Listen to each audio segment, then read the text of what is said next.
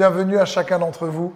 C'est toujours une joie et euh, un honneur de, vous partager sa parole. C'est aussi une responsabilité incroyable. Euh, et je demande à Dieu, je prie qu'il m'aide et qu'il mette ces mots dans ma bouche pour euh, vous aider à recevoir, à comprendre, à, croire ô combien vous êtes aimé de lui, parce que Dieu vous aime. Et on n'a pas un Dieu qui est insensible, qui ne sait pas exprimer ses sentiments envers ceux qu'il aime. C'est pas un Dieu froid, c'est pas un Dieu qui est inerte. Et il fait, il veut nous faire connaître qu'il nous aime. Et il le dit dans les Écritures. Vous êtes mes bien-aimés, je suis avec vous, je suis pour vous, euh, je suis le consolateur. On, on sert un Dieu qui désire te consoler, qui désire t'encourager, t'épauler, te relever, et qui désire que tu saches ô combien tu es aimé. C'est un Dieu qui sait exprimer ses émotions, ses sentiments envers nous. Et quelle responsabilité, en tout cas pour euh, ceux qui, comme moi, par sa grâce, peuvent partager sa parole. Et je prie donc que le Saint-Esprit m'aide et que vous puissiez la recevoir pleinement chez vous, dans vos cœurs, que le Saint-Esprit sature vos maisons. Donc euh, merci à chacun d'entre vous de prendre ce temps pour écouter sa parole, que ce soit en direct ou en différé ensuite, euh, que Dieu puisse puissamment vous bénir. Le thème que j'ai eu à cœur de vous partager ce samedi, en tout cas ce week-end, s'intitule Prends de la hauteur. Et dans le sens où Dieu désire que nous puissions voir les choses différemment cette expression prendre de la hauteur en français signifie voir les choses autrement. Un autre mot biblique pour cela s'appelle la repentance, c'est penser autrement pour euh, voir les choses autrement. Et euh, prendre de la hauteur, c'est que je crois qu'on a toujours la possibilité de penser ou de, de voir toujours une situation, un défi, un problème d'une manière différente. Et la meilleure manière de la voir, c'est de la voir avec la perspective de Dieu. Souvent, lorsque on est dans des défis, on est dans des, tempêtes, j'entends parfois certaines personnes me dire j'ai besoin de prendre du recul. Euh, et c'est bon, ça signifie que j'ai besoin de prendre un, peu de recul pour voir les choses différemment. Mais j'aimerais t'encourager, au lieu de prendre du recul, prends de la hauteur. C'est ce que Dieu désire pour toi et moi, pour une, perspective qui soit euh, adapté, en tout cas qui colle à la sienne ou à celle qu'il a pour toi. Et dans Apocalypse, au chapitre 4, à partir du verset 1, il est écrit, Après cela, je regardais, et voici, une porte était ouverte dans le ciel. La première voix que j'avais entendue, comme le son d'une trompette, et qui me parlait, dit, Monte ici, monte ici et je te ferai voir ce qui doit arriver dans la suite. On voit bien ici, Dieu dit à l'apôtre Jean, monte ici et je te ferai voir. Dire, prends de la hauteur pour voir les choses différemment. Ici, Jésus-Christ parlait à le disciple qu'il aimait. L'apôtre Jean lui dit, monte ici et je te ferai voir les choses autrement. C'est comme, je ne sais pas si euh, vous avez déjà peut-être euh, euh, pris l'hélicoptère ou, l'avion, et quand on est en hauteur, on voit les choses différemment. Ayant la grâce d'habiter à l'île de, la Réunion, j'ai eu il y a quelques années de cela l'opportunité de, de, faire un tour d'hélicoptère avec des amis, et de voir l'île de la Réunion en hauteur, c'est vraiment magnifique de voir la création de Dieu, de voir les cascades, les, les, réellement les, le volcan, les, les gorges, les, rivières, les, cirques comme on appelle, les plages, le récif. En, en, hauteur, la perspective est différente. On ne voit pas de la même manière. Et euh, je crois que, comme Jean, ce que le Seigneur a pour plusieurs, euh, c'est, il veut te dire, monte ici. Vois en ce moment tes circonstances avec une autre perspective. Avec sa perspective, monte ici. Comme il dit cela à l'apôtre Jean. Euh, ici, quand dans le livre de l'Apocalypse, Jean l'écrit, il est à ce moment-là, dans le contexte, il est euh, sur l'île de Patmos, comme prisonnier. On l'a envoyé là-bas sur, cette île. Pourquoi? Parce que Jean est un des disciples qui a marché avec Jésus qui, qui était le plus âgé, qui a vécu très longtemps. Les autres sont morts martyrs beaucoup plus tôt. Et Jean, pendant cette époque où il y avait beaucoup de martyrs tués pour Jésus, pour leur foi, on a essayé, selon l'histoire, de, le faire mourir. On lui a donné du poison, selon l'histoire, il n'est pas mort. On l'a mis dedans de l'eau ou de l'huile bouillante. Euh, et il n'est pas, il n'a pas eu une égratignure. Les gens ne savaient pas comment le faire mourir. Dieu avait une souveraine protection sur l'apôtre Jean. Et je pense qu'à ce moment-là, ils ne savaient pas quoi faire de lui. Ils l'ont mis sur l'île de Patmos, en exil sur cette île. Et Jean est là, seul. Euh, beaucoup de frères et de sœurs ont été tués, sont déjà à côté de Jésus, sont morts. Et euh, il y a l'oppression de l'Empire romain à l'époque. C'est compliqué. Lui-même euh, subit difficulté après difficulté. Et pourtant, il est là seul sur cette île. Et il doit se dire, mais franchement Seigneur, je t'aime. Il devait peut-être être en prière, s'attendre à Dieu. Il devait dire, Seigneur, je, je m'accroche à toi, mais je, je, les choses ne se déroulent pas comme je le souhaite. Et je suis là aujourd'hui seul en exil. Et là, Jésus-Christ lui apparaît dans une puissante vision et lui dit, monte ici. Monte ici Jean parce que il faut que tu vois les choses autrement. Il faut que tu vois ta situation autrement. Et peut-être que toi aussi, tu as passé une, semaine difficile, euh, une, journée difficile. Peut-être que c'est un trimestre, une saison compliquée, euh, ou que ta vie est difficile et compliquée. Et il y a une, cette lassitude qui est là. Et aussi, tu te sens seul, tu, tu, tu pries pourtant, et, et tu jeûnes, et, et tu pratiques les principes de sa parole, et tu as l'impression que rien ne marche et les résultats ne sont pas ce que tu espérais. Et, comme Jean, tu, tu, demandes à Dieu, mais qu'est-ce qui se passe? Et, cette question qui m'est venue lorsque je préparais ce message, mais, mais, mais qu'est-ce qu'on peut faire lorsque euh, euh, l'Église ne fonctionne pas, lorsque la prière ne fonctionne pas, lorsqu'on a l'impression que lorsqu'on pratique la parole de Dieu, eh ben ça ne suffit pas. Lorsqu'on jeûne, on prie, tu brises et tu lis euh, tous les esprits mauvais que tu peux, ceux qui existent, ceux qui n'existent pas, et pourtant tu as l'impression que ça ne change pas. Et, la situation reste difficile. Comme Jean, épreuve sur épreuve, il est là, sur l'île de Patmos, seul. Et Jésus lui apparaît et lui dit, monte ici. Monte ici, vois les choses autrement. Alors oui, quand les choses semblent ne pas fonctionner, lorsque les, principes de la parole de Dieu semblent pas fonctionner, je crois que Dieu veut nous dire, hé, monte ici, viens avec moi, rapproche-toi. Je vais te donner une autre perspective de la situation. Change ce que tu vois. Vous savez, ça me fait penser à cette histoire dans l'évangile de Marc au chapitre 9 où euh, un papa vient emmener son fils à, Jésus parce que les disciples ont reçu l'autorité euh, par Jésus pour chasser les démons, guérir les malades, marcher dans la puissance des signes, des miracles et des prodiges. Et tous les trois, trois des disciples, euh, Pierre, Jacques et Jean, redescendent à ce moment-là de la montagne, du mont de la transfiguration, comme on le dit avec Jésus. Ils ont vu Moïse, ils ont vu Élie, ils ont vu Jésus briller, son visage être glorifié, transformé.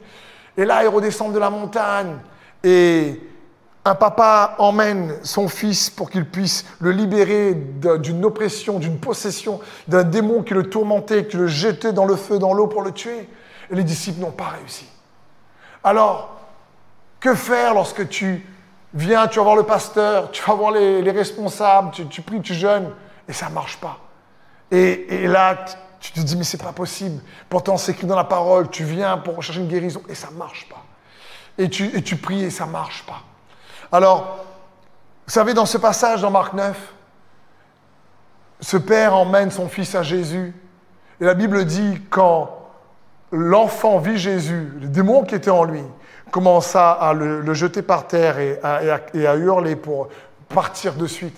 Mais la Bible dit dans Marc 9 que Jésus n'a pas pris le temps même de juste euh, regarder à ce moment-là l'enfant. Il se tourna vers le papa et il demanda des, des explications au papa. Il demanda des explications au papa en disant Mais depuis combien de temps cela arrive? Et quand il vient voir le papa, le papa lui dit Et si tu peux faire quelque chose, viens à mon secours et compassion de nous. Et Jésus lui répond Si tu peux, tout est possible pour celui qui croit. Et comprenons bien, ici le problème en réalité, on pourrait dire, ouais, c'est la faute des disciples, euh, c'est la faute du, papa, comment le papa, comment l'enfant a chopé ça. On peut se dire, est-ce que le papa a, fait ce qu'il faut euh, Peu importe en réalité, c'est Jésus dit, non, le problème n'est pas parce que le diable est trop fort ou le démon est trop fort. Ce n'est pas parce que le papa même ne savait pas quoi faire ou les disciples n'ont pas réussi. Jésus ici parle surtout d'un manque de foi. Il dit, tout est possible pour celui qui croit. En fait, le réel problème, c'est ici un problème de foi. Pourquoi? Parce que la foi est une perspective. La foi, en réalité, ce n'est pas juste la puissance qui emmène la délivrance. Et la foi, en, réalité, nous permet toujours d'être connectés à la capacité de Dieu. Et quand tu sais que Dieu est avec toi, quand tu sais qu'il est là, qu'il a pour t'aider, quand tu gardes confiance en lui, la perspective de ta situation change. La foi te donne de la hauteur. La foi nous rappelle que ce n'est pas à partir de notre capacité, mais à partir de la capacité de Jésus. La foi donne de la hauteur à ton être intérieur. Quand Jésus veut te dire, monte ici, il est en train de te dire, écoute, fais-moi confiance encore plus, même si tu ne comprends pas encore, même si tu as l'impression que ça ne change pas, même si tu as prié, même si tu as jeûné, même si tu crois que les choses ne vont pas changer. Écoute, fais-moi confiance. Euh, attache-toi à ma capacité. Euh, donne de la hauteur à ton être intérieur par la foi, parce que la foi change ta perspective des circonstances et des problèmes. C'est la, foi change même la perspective que tu as de toi-même. Ça me fait aussi penser dans Nombre 13, lorsque les espions sont envoyés dans la terre promise, et il y en a douze et il y a Josué et Caleb, deux d'entre eux, qui disent Mais on va prendre le pays, on va y arriver, ça va marcher, ça va être bon. Et il y en a dix qui disent dans Nombre 13, au verset 33 notamment, il dit Mais on a vu les géants, les enfants d'Anak, de la race des géants. Nous étions à nos yeux et à leurs yeux comme des sauterelles. Ils n'avaient pas à ce moment-là la foi. À ce moment-là, euh, ils se voyaient comme des sauterelles, ces dix espions. Leur perspective d'eux-mêmes, à cause de leur situation et de leur manque de foi, faisait en sorte qu'ils ne voyaient plus la capacité de Dieu d'intervenir en leur faveur. Ils étaient juste limités parce qu'ils se savaient limités. Et ils n'avaient pas compris que Dieu était pour eux et avec eux. Et Dieu est pour toi, mon ami. Il est l'Emmanuel. Ça me fait aussi penser à cette histoire où Jésus est dans la barque, la tempête arrive, les eaux euh, réellement sont tumultueuses, il y les vagues s'agitent, le vent souffle, et Jésus dort dans la barque. Vous savez pourquoi? Parce que Jésus avait pris de la hauteur. Il était au-dessus de la tempête. Il dormait dans la tempête parce qu'à l'intérieur, il était au-dessus de la tempête. Et c'est ce que Dieu veut pour nous. Il est l'auteur et le consommateur de la foi. Il désire nous faire comprendre que nous avons besoin d'une foi qui change notre perspective de, des situations, des défis que nous traversons. Alors, comment faire pour prendre de la hauteur de notre homme intérieur? J'ai juste trois points à vous partager, il y en a sûrement plein d'autres, mais j'aimerais, moi, vous aborder ces trois, ces trois points et je prie que Dieu vous aide à, par son esprit de sagesse, de révélation, à, à recevoir ce qu'il a pour vous au travers de ce message. Et le premier point sur comment prendre de la hauteur de notre être intérieur, c'est cherche toujours à t'affectionner des choses d'en haut. Cherche toujours à t'affectionner des choses d'en haut. La Bible dit dans Colossiens 3, au verset 1. Si donc vous êtes ressuscité avec Christ, cherchez les choses d'en haut, où Christ est assis à la droite de Dieu. Affectionnez-vous aux choses d'en haut et non celles qui sont sur la terre, car vous êtes morts et votre vie est cachée avec Christ en Dieu. Quand Christ, votre vie, paraîtra, alors vous paraîtrez aussi avec lui dans la gloire, nous dit sa parole.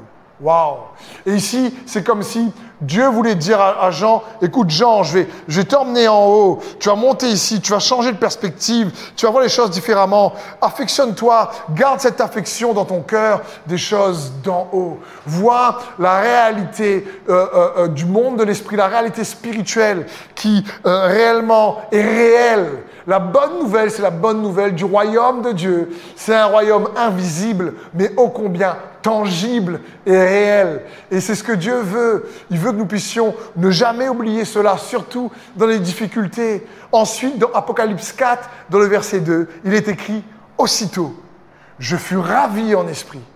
Et voici, il y avait un trône dans le ciel. Et sur ce trône, quelqu'un était assis. Celui qui était assis avait l'aspect d'une pierre de jaspe et de sardoine. Et le trône était environné d'un arc-en-ciel, semblable à de l'émeraude. C'est incroyable la description que l'apôtre Jean donne de sa vision en ce moment-là. Mais surtout, Dieu lui dit, monte ici et je te ferai voir ce qui arrivera. Monte ici, tu verras au loin. Monte ici, prends de l'altitude face à certaines situations, conflits, difficultés, pour voir différemment. Vous savez, l'ennemi, le diable, cherchera toujours à enlever la perception du ciel ou la pensée du ciel dans notre pensée en nous focalisant uniquement sur les choses de, ce monde et de la terre.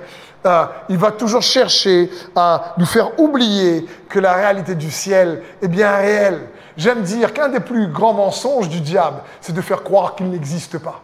Un des plus grands mensonges du diable, c'est de faire croire qu'il n'y a pas de ciel. Mais pourtant, nous, pour nous les chrétiens, nous les enfants de Dieu, nous qui croyons en Jésus-Christ, nous devons nous rappeler que si Christ est mort, bien plus il est ressuscité et il est assis à la droite de Dieu et nous a donné par son Saint-Esprit qui nous a envoyé la réalité du royaume de Dieu en nous, dans nos cœurs, comme un avant-goût du ciel. Il nous a donné cette réalité pour que nous puissions l'expérimenter. La Bible dit que le royaume, c'est la justice, la paix et la joie par le Saint-Esprit. Le royaume, c'est par le Saint-Esprit. Et le Saint-Esprit nous a été donné comme un acompte, c'est-à-dire un avant-goût, pour que nous puissions faire de cette réalité une expérience réelle et commencer à la tester. La Bible dit, teste et goûte au combien Dieu est bon. Et ça, c'est aussi le socle c'est la base également de notre vie chrétienne, de ne jamais oublier de s'affectionner des choses d'en haut, là où Christ est ressuscité. 1 Corinthiens 15 nous dit ceci, au verset 17. Si Christ n'est pas ressuscité, votre foi est vaine. Vous êtes encore dans vos péchés. Et par conséquent, aussi ceux qui sont morts en Christ sont perdus. Si c'est seulement dans cette vie que nous espérons en Christ, nous sommes les plus malheureux de tous les hommes. Et si les morts ne ressuscitent pas, mangeons et buvons, car demain nous mourrons. Paul ici est radical. Il dit, wow, wow, wow, il est en train de dire aux Corinthiens, les amis, n'oubliez pas cette perspective de la résurrection. N'oubliez pas le fait que Christ est ressuscité, qu'il est à la droite de Dieu. Parce qu'en fin de compte, le socle, la base de notre foi, ben, c'est qu'il est ressuscité. Et si Christ n'est pas ressuscité, il dit, ben, notre foi est vaine, ça ne sert à rien. Mangeons et buvons, car demain nous mourrons. Il est en train de dire, mais attends, euh, nous sommes, il dit même, nous sommes les plus malheureux de tous les hommes si nous oublions que Christ, bien sûr, est mort, mais bien plus, il est ressuscité et la vie de la résurrection est là et qu'il est assis à la droite de Dieu et qu'il désire que nous puissions ne jamais oublier, surtout dans les, difficultés, à nous affectionner des choses d'en haut, parce que celles qui sont sur la terre sont temporaires. La Bible dit dans 1 Thessaloniciens au chapitre 4 et à partir du verset 16, en effet, le Seigneur lui-même a un signal donné à la voix d'un archange, au son de la trompette de Dieu, descendra du ciel, et ceux qui sont morts en Christ ressusciteront d'abord. Ensuite, nous qui serons encore en vie, nous serons tous ensemble enlevés avec eux sur des nuées à la rencontre du Seigneur dans les airs. Et c'est ainsi que nous serons toujours avec le Seigneur. Encouragez-vous donc les uns les autres par ces paroles. Et vraiment, humblement par la grâce de Dieu, je prie que le Saint-Esprit m'aide à t'encourager par ces paroles. L'apôtre ici, Paul, qui écrit à l'église de Thessalonique, dit, mais encouragez-vous par ces paroles. N'oubliez pas ce qui va advenir de votre futur. C'est que vous allez être euh, enlevé, vous allez être et vivre auprès du Seigneur. Et il est bon pour nous, pour prendre de la hauteur, de se rappeler que la réalité du royaume de Dieu qui est en nous est aussi la réalité de Dieu lui-même, de Christ et de ce, qui est le roi des rois et le Seigneur des seigneurs. Vous savez, Satan est en réalité très énervé. Euh, et il n'est pas content que lui n'a plus accès au ciel parce qu'il sait que le ciel, cette réalité du royaume de Dieu, eh ben, c'est quelque chose de merveilleux, de magnifique. Il a connu ce lieu et aujourd'hui, il a été chassé de ce lieu et il est jaloux de toi, de moi qui recevons à nouveau ce lieu en Jésus-Christ. Il est écrit dans l'Apocalypse au, chapitre 13, verset 6, la bête se met à insulter Dieu. Elle insulte le nom de Dieu, le lieu où il habite et aussi les habitants du ciel. C'est-à-dire la bête qui représente ici euh, réellement aussi le diable. Il dit mais elle insulte Dieu, mais pas uniquement. Elle insulte le nom de Dieu, elle insulte le lieu. Il, il est énervé contre ce lieu. Il est jaloux ce lieu. Il est énervé contre ce lieu et contre les habitants de ce lieu. La Bible dit également que si nous sommes en Christ, nous sommes assis dans les lieux célestes. Ça parle d'une position euh, différente, d'une hauteur où tu comprends et tu, as la pensée de, Christ. Même si, euh, dans le cadre de notre foi, il y a toujours une part de mystère, bien sûr, parce que sinon, il n'y aurait pas besoin de foi. Euh, la foi implique une dimension de confiance euh, dans, le mystère de Dieu. Et pourtant, la Bible dit ici, mais qu'il euh, insulte le lieu parce qu'il sait que toi et moi, nous sommes appelés à être auprès de Christ euh, dans les nouveaux cieux et la nouvelle terre qu'il prévoit pour chacun d'entre nous. Et ça, l'ennemi veut que nous puissions de plus en plus oublier. Il veut mettre notre tête dans le guidon, dans les soucis d'aujourd'hui, nous focaliser sur les épreuves pour qu'on oublie, attends, qu'il y a une autre réalité dans laquelle nous pouvons prendre de la hauteur. Et l'apôtre Paul avait bien compris cela. L'apôtre Paul avait pris de la hauteur dans les difficultés qu'il traversait. C'est pour ça qu'il a écrit lui-même dans 2 Corinthiens 4, 17. Il a dit ceci, car nos légères afflictions du moment présent produisent pour nous, au-delà de toute mesure, un poids éternel de gloire. Parce que nous ne regardons non point aux choses visibles, mais à celles qui sont invisibles. Car les choses visibles sont passagères, mais les choses invisibles sont éternelles. On voit ici le secret de la persévérance de l'apôtre Paul, lui qui a, a traversé d'innombrables difficultés, tempêtes, défis. C'est quoi son secret? C'est ce, qui, c'est ce que j'essaie, avec la grâce de Dieu, de, de, de nous faire prendre conscience à chacun d'entre nous, et moi y compris. C'est Paul se rappeler de l'éternité Paul, l'apôtre Paul, se rappelait que les choses visibles sont passagères et les choses invisibles sont éternelles. Je veux dire, la chemise que je porte, cette table, iPad, dans quelques dizaines d'années, va se dégrader, s'éroder, disparaître. L'apôtre Paul dit, mais nous regardons pas aux choses visibles, mais aux choses invisibles, à la réalité du royaume de Dieu par l'Esprit qui vit en nous. Et je m'affectionne des choses d'en haut pour pouvoir traverser les choses d'ici bas et pour prendre de la hauteur, il ne faut pas se laisser piéger par les défis du si-bas et oublier les choses d'en haut. Parce que le ciel est réel. La bonne mesure, ici, la bonne comparaison, c'est pas se comparer aux autres, se comparer, je dirais, prendre la mesure de la réalité invisible. Paul dit, mais attends, les légères afflictions, quand on me fait du mal, je ne me compare pas à ce que l'autre, les autres ont reçu de mal, ou les autres disciples, ou les autres apôtres, ou les autres martyrs. Quand on me fait du mal, ce que je sais, c'est que je regarde la réalité invisible. Et je me dis que ce que on me fait comme mal, ça produit en moi un poids éternel de gloire parce que je sais que Christ vit en moi et ça concourra à mon bien, que Dieu va retourner le mal qu'on me fait en bien. Le mal que l'ennemi veut me faire, Dieu va le retourner en bien. Parce que j'ai la bonne disposition de cœur, ici nous dit l'apôtre Paul. J'ai pris de la hauteur dans mon être intérieur. Je n'oublie pas la réalité invisible. Je n'oublie pas la réalité du royaume de Dieu. Je ne me laisse pas piéger par la saison du moment. Non, non, non, pas du tout. Je, je me rappelle et je m'affectionne des choses d'en haut. Et je sais que sûrement, certains d'entre vous, peut-être vous le faites, et peut-être que d'autres, vous ne le faites pas. Mais j'aimerais, derrière ton écran, peut-être en famille, là où tu es, si tu as la possibilité, et euh, euh, l'équipe qui est ici à, mes côtés, si vous pouvez le faire, sauf que ceux qui sont dans la technique, j'aimerais juste de vous demander de fermer les yeux là où vous êtes et d'imaginer avec moi. On va essayer ensemble d'imaginer le ciel en fermant les yeux. Imagine donc le plus bel endroit que tu as pu peut-être visiter sur Terre. Et comprends que ce plus bel endroit, ben, au ciel, il est glorieux, il est lumineux, il brille encore plus. Imagine que cet endroit est encore plus magnifique. Que cet endroit, il y a tes amis, tes proches, ce que tu aimes, ce que tu as perdu peut-être, ce que tu as aimé. Et ils viennent te voir et ils brillent. Et quand tu les vois, tu les vois dans un corps magnifique, glorifié, comme Dieu nous dit. Les arbres portent du fruit. Tu vois des arbres magnifiques et tu vois même un arbre dont les fruits sont des steaks. Non, c'est moi qui vois ça, désolé. Donc, euh, tellement le ciel est beau, je dis, quand je vois l'arbre, je dis, oh, il y a des steaks sur l'arbre. Tu tues plus animaux, tu manges les steaks. je veux dire, que tu commences à t'imaginer ce lieu. Et ce lieu, tu t'imagines la beauté de ce lieu. Comprends bien, c'est un lieu. Ah, ah, ferme encore les yeux, s'il te plaît.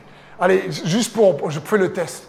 Certains, même dans, la pièce, voulaient même plus ouvrir leurs yeux, ne voulaient pas quitter ce lieu, de leur imagination. Mais imagine maintenant, toujours dans ce lieu, un lieu où. Un endroit, un territoire, un lieu où il n'y a plus d'hôpitaux. Parce qu'il n'y a plus de souffrance, il n'y a plus de malades. Il n'y a plus de tribunaux, parce qu'il n'y a plus d'injustice. Plus de centres de réhabilitation plus pas de maison de retraite parce qu'il n'y a plus de vieillesse. Un lieu où il n'y a plus de problème d'alcool, d'addiction, de drogue. Un lieu où il n'y a plus de cancer, où il n'y a pas de Covid. Un lieu où il n'y a pas de problème cardiovasculaire, où il n'y a plus de guerre, plus de racisme, plus de souffrance, plus de péché, plus de dépression, plus d'oppression, plus de traumatisme, plus d'accidents, plus de paralysie. Un lieu où il y a réellement une perfection incroyable. Et là, même en essayant, tu peux ouvrir les yeux, mon ami, même en essayant de te décrire cela, je suis bien loin du compte. Je suis bien loin du compte.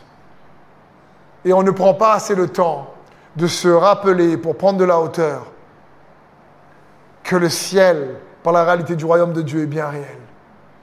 Et Dieu dit affectionnez-vous des choses d'en haut.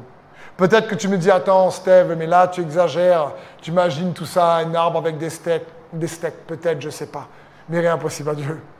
Mais je vais vous lire surtout certains passages. Jésus a dit lui-même que votre cœur ne se trouble point. Dans Jean 14, 1, croyez en Dieu et croyez en moi. Il y a plusieurs demeures dans la maison de mon Père.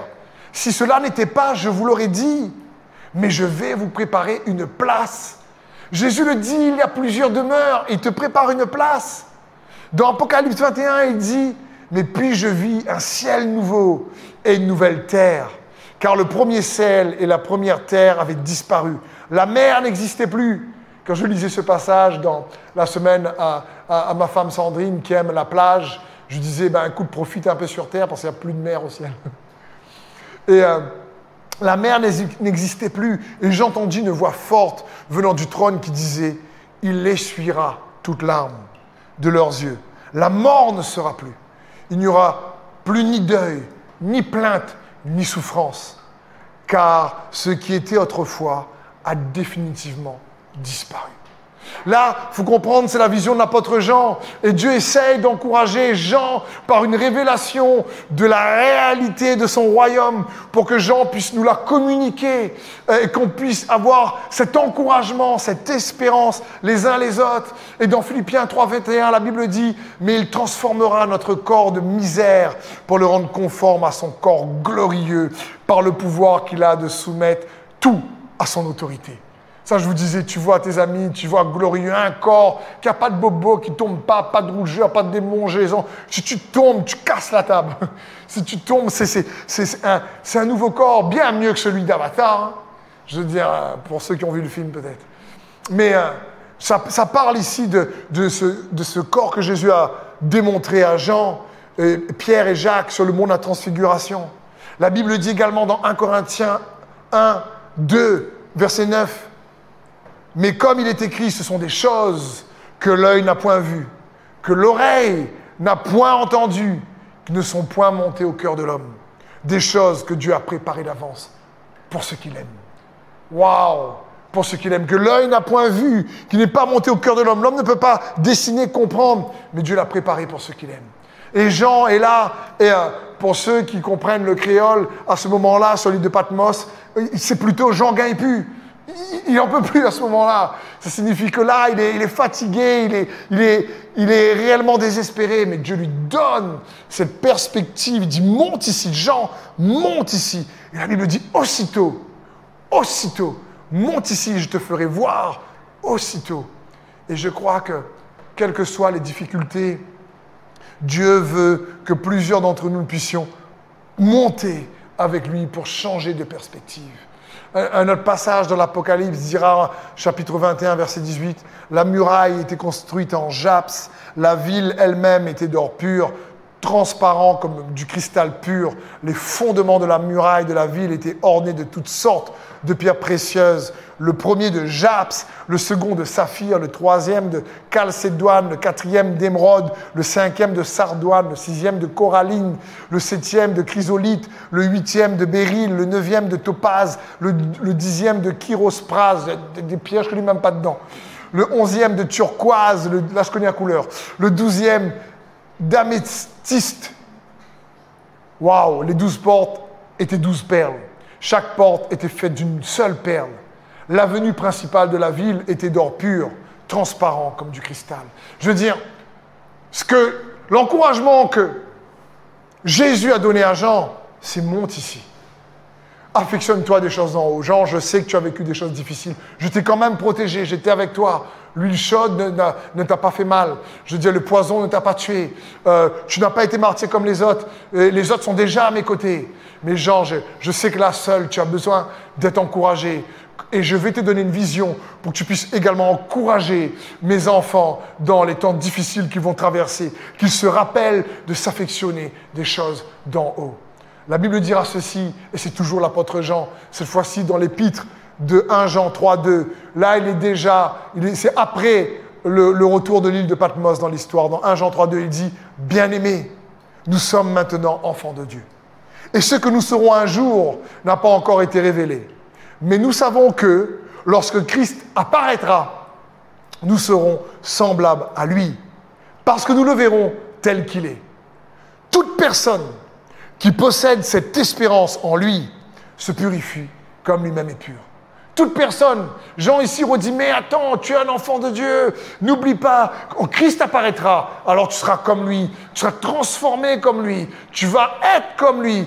Et garde cette espérance, si tu as cette espérance, toute personne, y compris toi et moi, si tu crois en Jésus-Christ, toute personne qui a cette espérance en lui se purifie comme lui-même est pur se rappelle de son futur, se rappelle de ce qui va arriver. Il se rappelle que, attends, le plan de Dieu pour lui est glorieux, merveilleux, même s'il passe une mauvaise période dans sa vie. Il ne laisse pas la mauvaise période de sa vie définir qui il est. Et je veux t'encourager à comprendre, ne laisse pas une mauvaise période de ta vie définir qui tu es. Ne laisse pas une période de ta vie où tu as fait des erreurs, ou peut-être qu'on on s'est mal comporté envers toi te faire porter une étiquette. Comme on a tendance en général dans la culture de ce monde, si quelqu'un a commis un adultère, on dit bah, c'est un adultère. Si quelqu'un a, fait un meurtre, c'est un meurtrier. Dieu, heureusement, heureusement qu'il est bon, rempli de miséricorde et qu'il ne voit pas les choses comme nous. Par exemple, si je te parle, entendu parler dans les, ah, est-ce que tu as entendu parler dans les Écritures, si tu connais la parole de Dieu, de cette l'armée de, de, de ressuscité? Je pense que, en général, si je te parle de l'armée de ressuscité, certains disent c'est dans la parole ça. ben, on va pas tout de suite l'identifier. Pourquoi? Parce qu'on connaît ce passage surtout sur la vallée des ossements desséchés. Alors, on appelle la vallée des ossements desséchés dans Ézéchiel, alors qu'en réalité, les ossements ne sont pas restés desséchés. Ces ossements, quand, quand l'Éternel dit à son prophète Ézéchiel, mais prophétise, et les os se mettent les uns les autres dans cette prophétie, dans cette vision qu'il voit. Et après, la chair arrive et il dit, mais sous, le souffle du Saint-Esprit arrive et ils sont vivants. Mais on n'appelle pas en général, j'ai jamais entendu quelqu'un parler de ce passage comme l'armée des ressuscités. À chaque fois qu'on parle de ce passage, c'est la vallée des ossements desséchés. Et on a tendance à définir donc un passage, encore une fois, à partir de sa négativité au lieu de le définir à partir de ce que Dieu plutôt a fait. C'est l'armée de ressusciter en réalité ce passage, plus que l'armée des ossements desséchés. Parce qu'à la fin de l'histoire, ces, ces, os, en fin de compte, sont une armée d'hommes euh, qui a le souffle de vie de Dieu en eux. Alors ne te laisse pas définir par une période mauvaise de ta vie. Dieu ne te définit pas à partir de tes échecs ou d'une mauvaise période, pas du tout.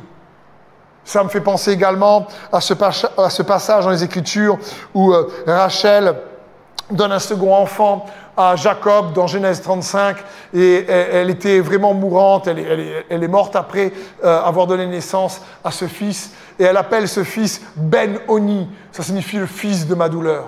Mais son père Jacob l'appela à ce moment-là Benjamin, fils de ma main droite. Il dit non, non, je ne vais pas laisser une mauvaise période venir définir son identité. Et je veux t'encourager à ne pas laisser une mauvaise période de ta vie définir ton identité. Ce n'est pas une mauvaise période de ta vie qui doit dicter qui tu es. Mais c'est ce que le plan de Dieu, c'est ce qu'il a fait. C'est que ce que Christ a accompli pour toi qui définit qui tu es. Ne laisse pas tes peines te définir. Relève-toi, va de l'avant, cherche. Et mon deuxième point, c'est pour réellement prendre de la hauteur, après chercher à s'affectionner des choses d'en haut, c'est cherche à voir plus loin. Parce que quand tu prends de la hauteur, tu vois plus loin. Tu laisses pas une période de ta vie te définir. La Bible dit dans Hébreu 12, 2, ayez les regards sur Jésus, le chef et le consommateur de la foi, qui en vue de la joie qui lui était réservée, a souffert la croix, méprisé l'ignominie, et s'est assis à la droite du trône de Dieu. La Bible dit que Jésus, en vue de la joie qui lui était réservée, il a traversé le chemin de croix, il a traversé euh, cette épreuve difficile parce qu'il a vu plus loin. Et je crois que certains d'entre vous, peut-être dans le chat, si ce message vous parle, euh, vous pouvez écrire J'ai besoin de voir plus loin. Parce que Dieu veut que tu vois plus loin. Et prendre de la hauteur, c'est aussi voir plus loin qu'une seule saison dans sa vie. Parce que Dieu veut te restaurer. Il veut tellement te restaurer qu'il s'appelle le consolateur. C'est le spécialiste de la restauration et aussi sûr que le soleil va se lever demain matin, Dieu va te consoler bientôt. Aussi sûr que le soleil va se lever demain matin, Dieu va te consoler également. Parce que si tu crois, il le fera. Il attend que tu places ta confiance en lui. La Bible dit dans 1 Pierre 5, 10, le Dieu de toute grâce, qui vous a appelé en Jésus-Christ à sa gloire éternelle, après que vous aurez souffert peu de temps, encore une fois, peu de temps, vous perfectionnera lui-même, vous affirmera, vous fortifiera, vous rendra inébranlable.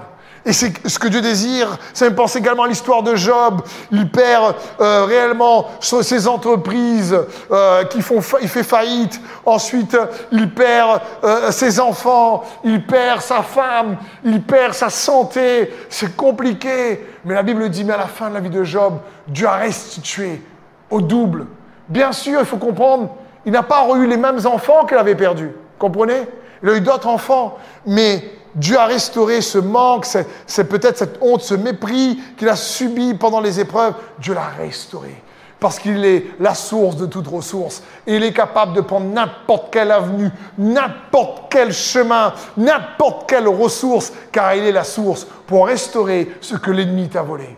Il est capable, il va restaurer, il va te fortifier. Ça me fait penser aussi à l'apôtre Pierre qui est là, qui en général devant euh, une femme renie Jésus. L'apôtre Pierre qui euh, euh, réellement était très émotionnel, il marche sur l'eau, il coule, il est vraiment un coup en haut, un coup en bas.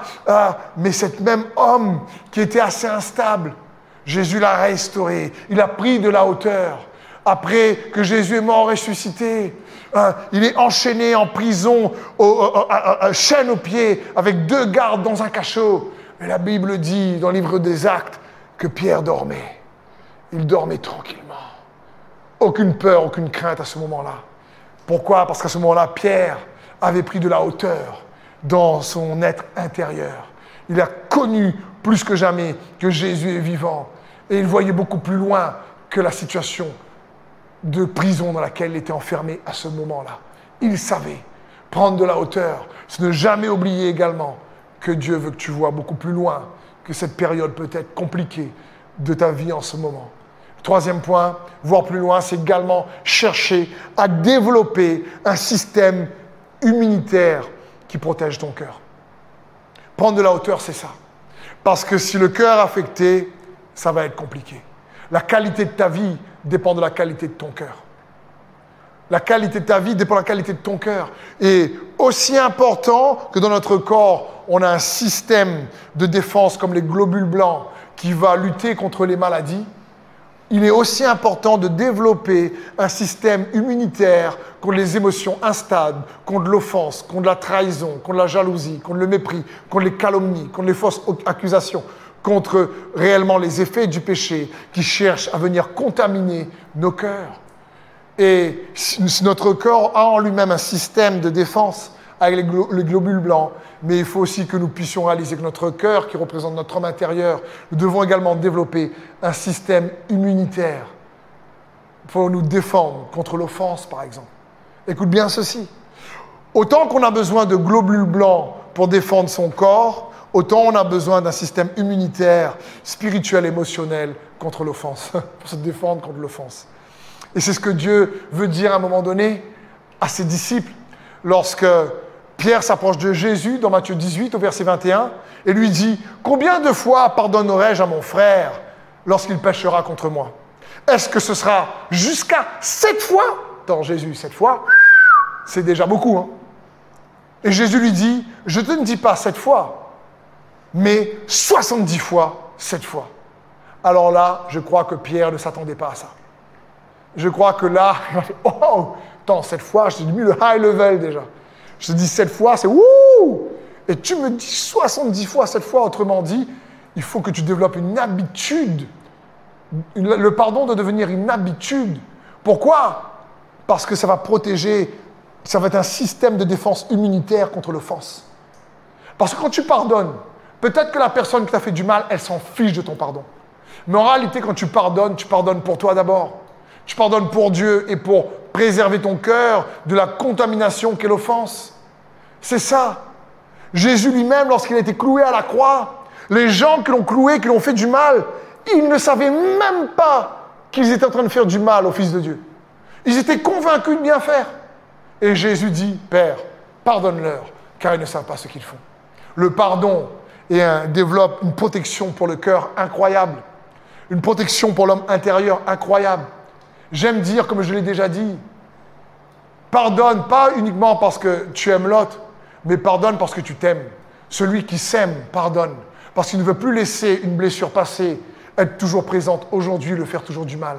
Le pardon n'enlève pas le souvenir, mais il enlève la douleur lorsqu'on se souvient. Et ça, c'est important. Le pardon protège le cœur de l'amertume. Écoute bien également ceci. La punition de l'offenseur n'est pas ta priorité. Ta priorité consiste à chercher à être restauré de l'offense en tant qu'enfant de Dieu. Et parfois, on se trompe on se trompe de, manière d'aborder les choses. Donc, ce troisième point pour prendre de la hauteur et voir les choses d'une autre manière, c'est cherche à développer un système immunitaire qui protège ton cœur de l'offense. Et le pardon est une première clé. Mais la deuxième clé pour protéger ton cœur, réellement avec un système immunitaire important, cette clé, c'est aussi l'humilité. Protégé par l'humilité, guéri par l'humilité, restauré par l'humilité. L'humilité est réellement transporte en elle-même des vertus incroyables. J'aime dire que l'humilité est à la racine de beaucoup de vertus. Sophonie 2, 3 nous dit ceci. Cherchez l'Éternel, vous tous, vous tous, les humbles du pays, qui pratiquez ses ordonnances. Recherchez la justice, recherchez l'humilité. Waouh Puissant passage, Sophonie 2, 3. Rechercher l'humilité, pourquoi? Pour pratiquer la parole. La Bible dit humble du pays qui pratiquait sa parole. Pratiquer la parole de Dieu ne doit pas nous rendre plus arrogants. Euh, quelqu'un qui pratique la parole de Dieu et qui condamne les autres, critique, c'est pas la parole de Dieu qui pratique à ce moment-là. Satan lui-même a utilisé la parole de Dieu pour essayer de faire tomber Jésus. Mais Jésus lui-même a répondu à Satan par il est écrit que. La parole peut être utilisée pour construire comme la parole peut être utilisée pour détruire. Mais pour utiliser la parole pour construire, la Bible dit, vous les humbles du pays. Alors vous qui pratiquez la parole, parce qu'on a besoin, bien sûr, pour avoir un système immunitaire contre l'offense, de protéger son cœur avec la parole de Dieu que l'on pratique ou que l'on désire pratiquer, avec humilité. Le psaume 119, verset 11, la Bible dit, Je serre ta parole contre mon cœur afin de ne pas pécher contre toi. Mais on a vu aussi dans Sophonie 2, 3 que rechercher l'humilité est également une clé puissante pour parvenir à la justice, pour ramener la justice dans une situation, pour ramener la justice de Dieu dans une situation. La Bible dit dans le psaume 25, verset 9, Il conduit les humbles dans la justice. C'est-à-dire qu'il fait parvenir les humbles à la justice. Il enseigne aux humbles sa voie. Donc, il y a une nécessité aussi d'être humble pour amener la justice de Dieu. Mais attention, l'humilité, ce n'est pas juste fermer sa bouche et ne rien dire. Il faut aussi de l'humilité, ou si tu préfères, il est nécessaire d'avoir de l'humilité pour confronter également certaines personnes ou certaines situations. L'humilité est réellement une force qui nous permet de rester dans la paix lorsque nous confrontons une situation de désaccord ou de péché ou d'offense ou de querelle ou de confusion ou de fausse accusation. Écoutez bien ce passage en prenant l'exemple de l'apôtre Paul dans 2 Corinthiens 10 à partir du verset 1. L'apôtre Paul dira, maintenant, écoutez, car j'ai besoin de pointer du doigt un problème. Je vous lance cet appel personnel par la douceur du Christ.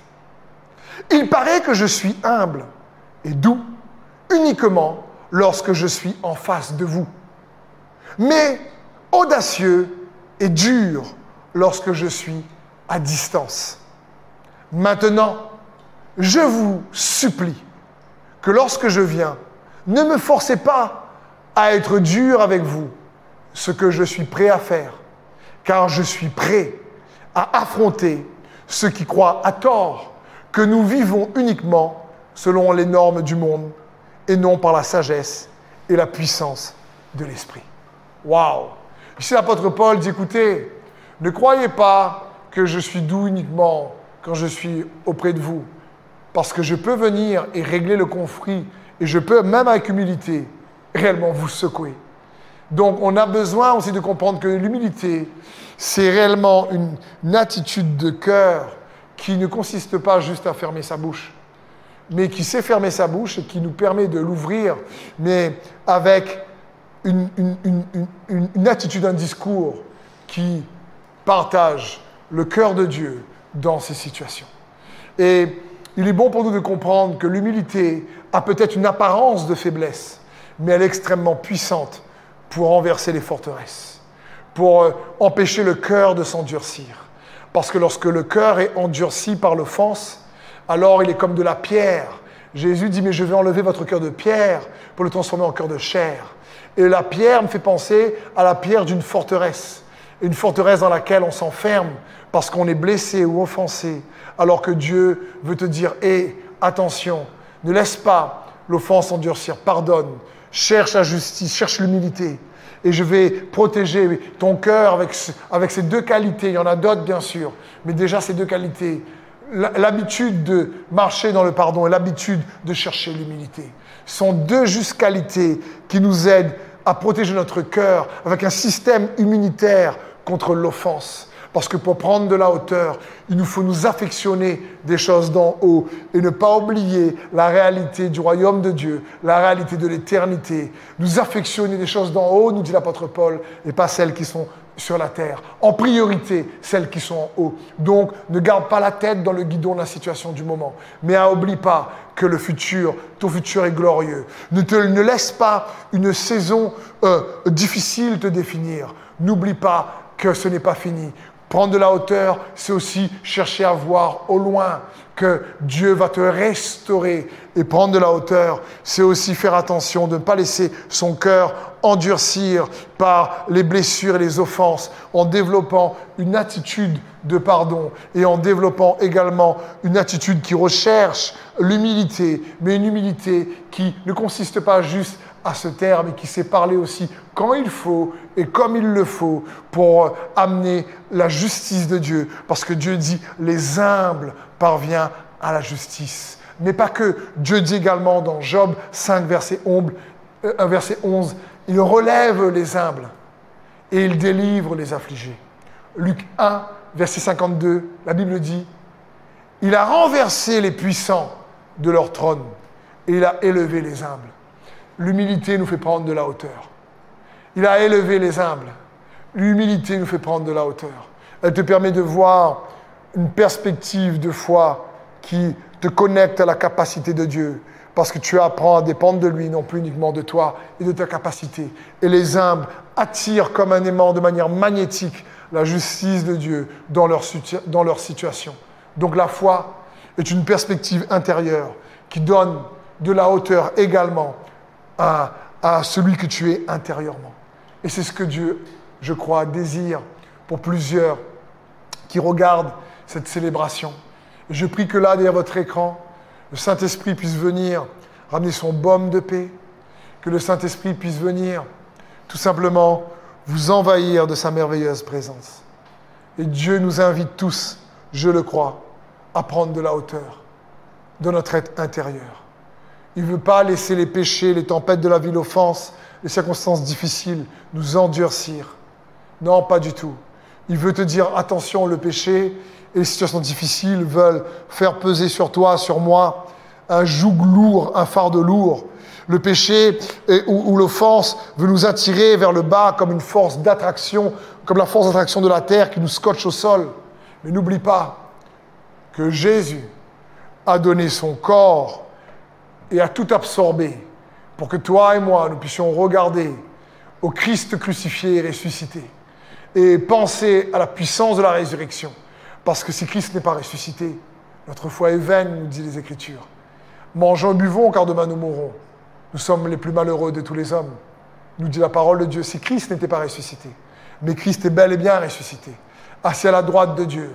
Et celui qui a cette espérance en lui se purifie comme lui-même est pur, parce qu'il sait que Jésus est venu absorber son péché, ses offenses.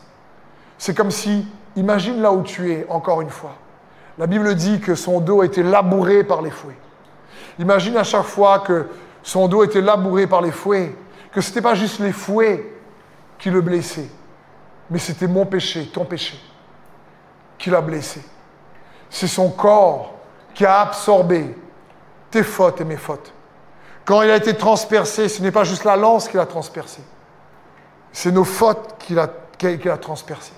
La Bible dit, il s'est chargé de nos souffrances. Il s'est chargé de nos fautes, de nos souffrances, de, nos maladies, nous dit la parole de Dieu. Donc, ce n'est pas que la lance et les fouets dont il s'est chargé qui l'ont affecté son corps, mais c'est également ce que nous avons pu commettre. Pourquoi? Parce que Jésus a fait cela pour que toi et moi, nous puissions être pleinement pardonnés, pleinement recevoir la vie de résurrection. Il a affronté des heures sombres sur la colline, le mont Golgotha, le lieu du crâne. Il a affronté des heures sombres pour que toi et moi, dans nos heures sombres, nous puissions voir sa lumière.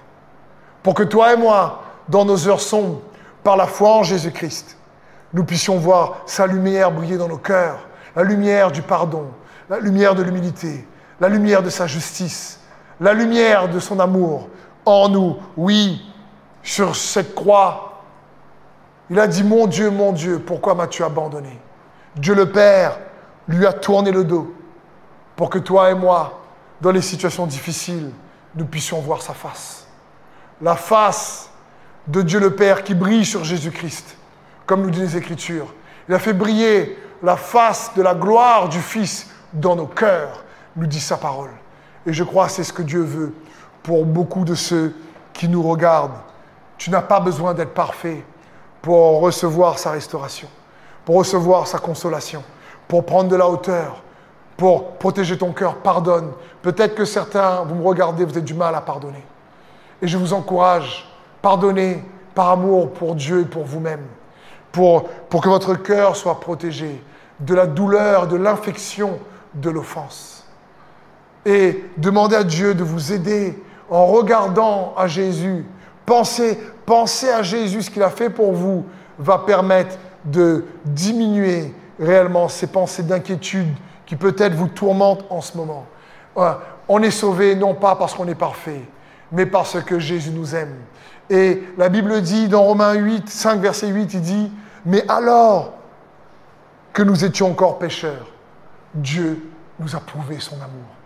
Quand est-ce que Dieu nous a prouvé son amour? Quand? Alors que nous étions encore pécheurs.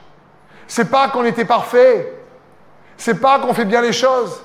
La Bible dit dans Romains 5, 8, mais Dieu nous a prouvé son amour alors que nous étions encore pécheurs.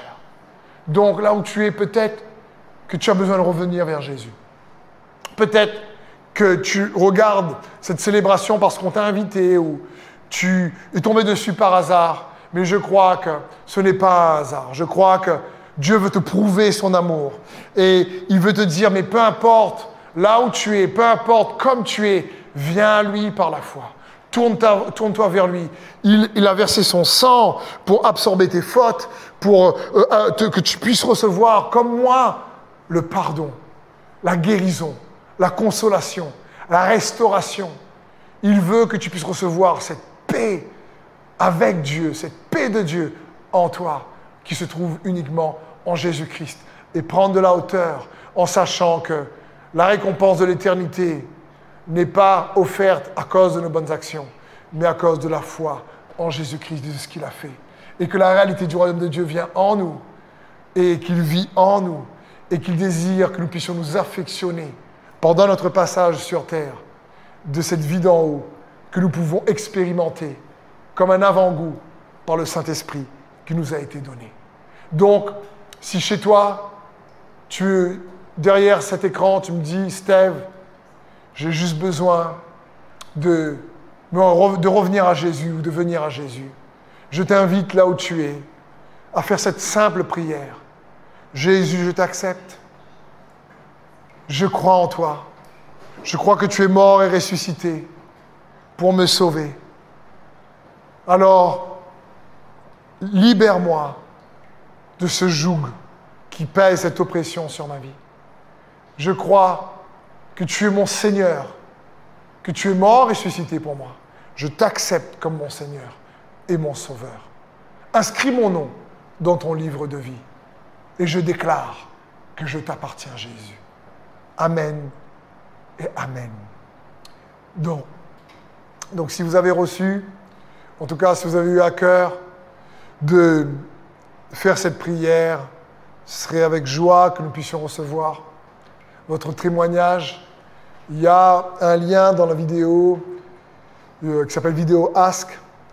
Et je vous encourage, si vous le souhaitez bien sûr, excusez-moi, à nous envoyer votre témoignage. Ce sera un réel honneur et une réelle joie et un réel encouragement également pour nous.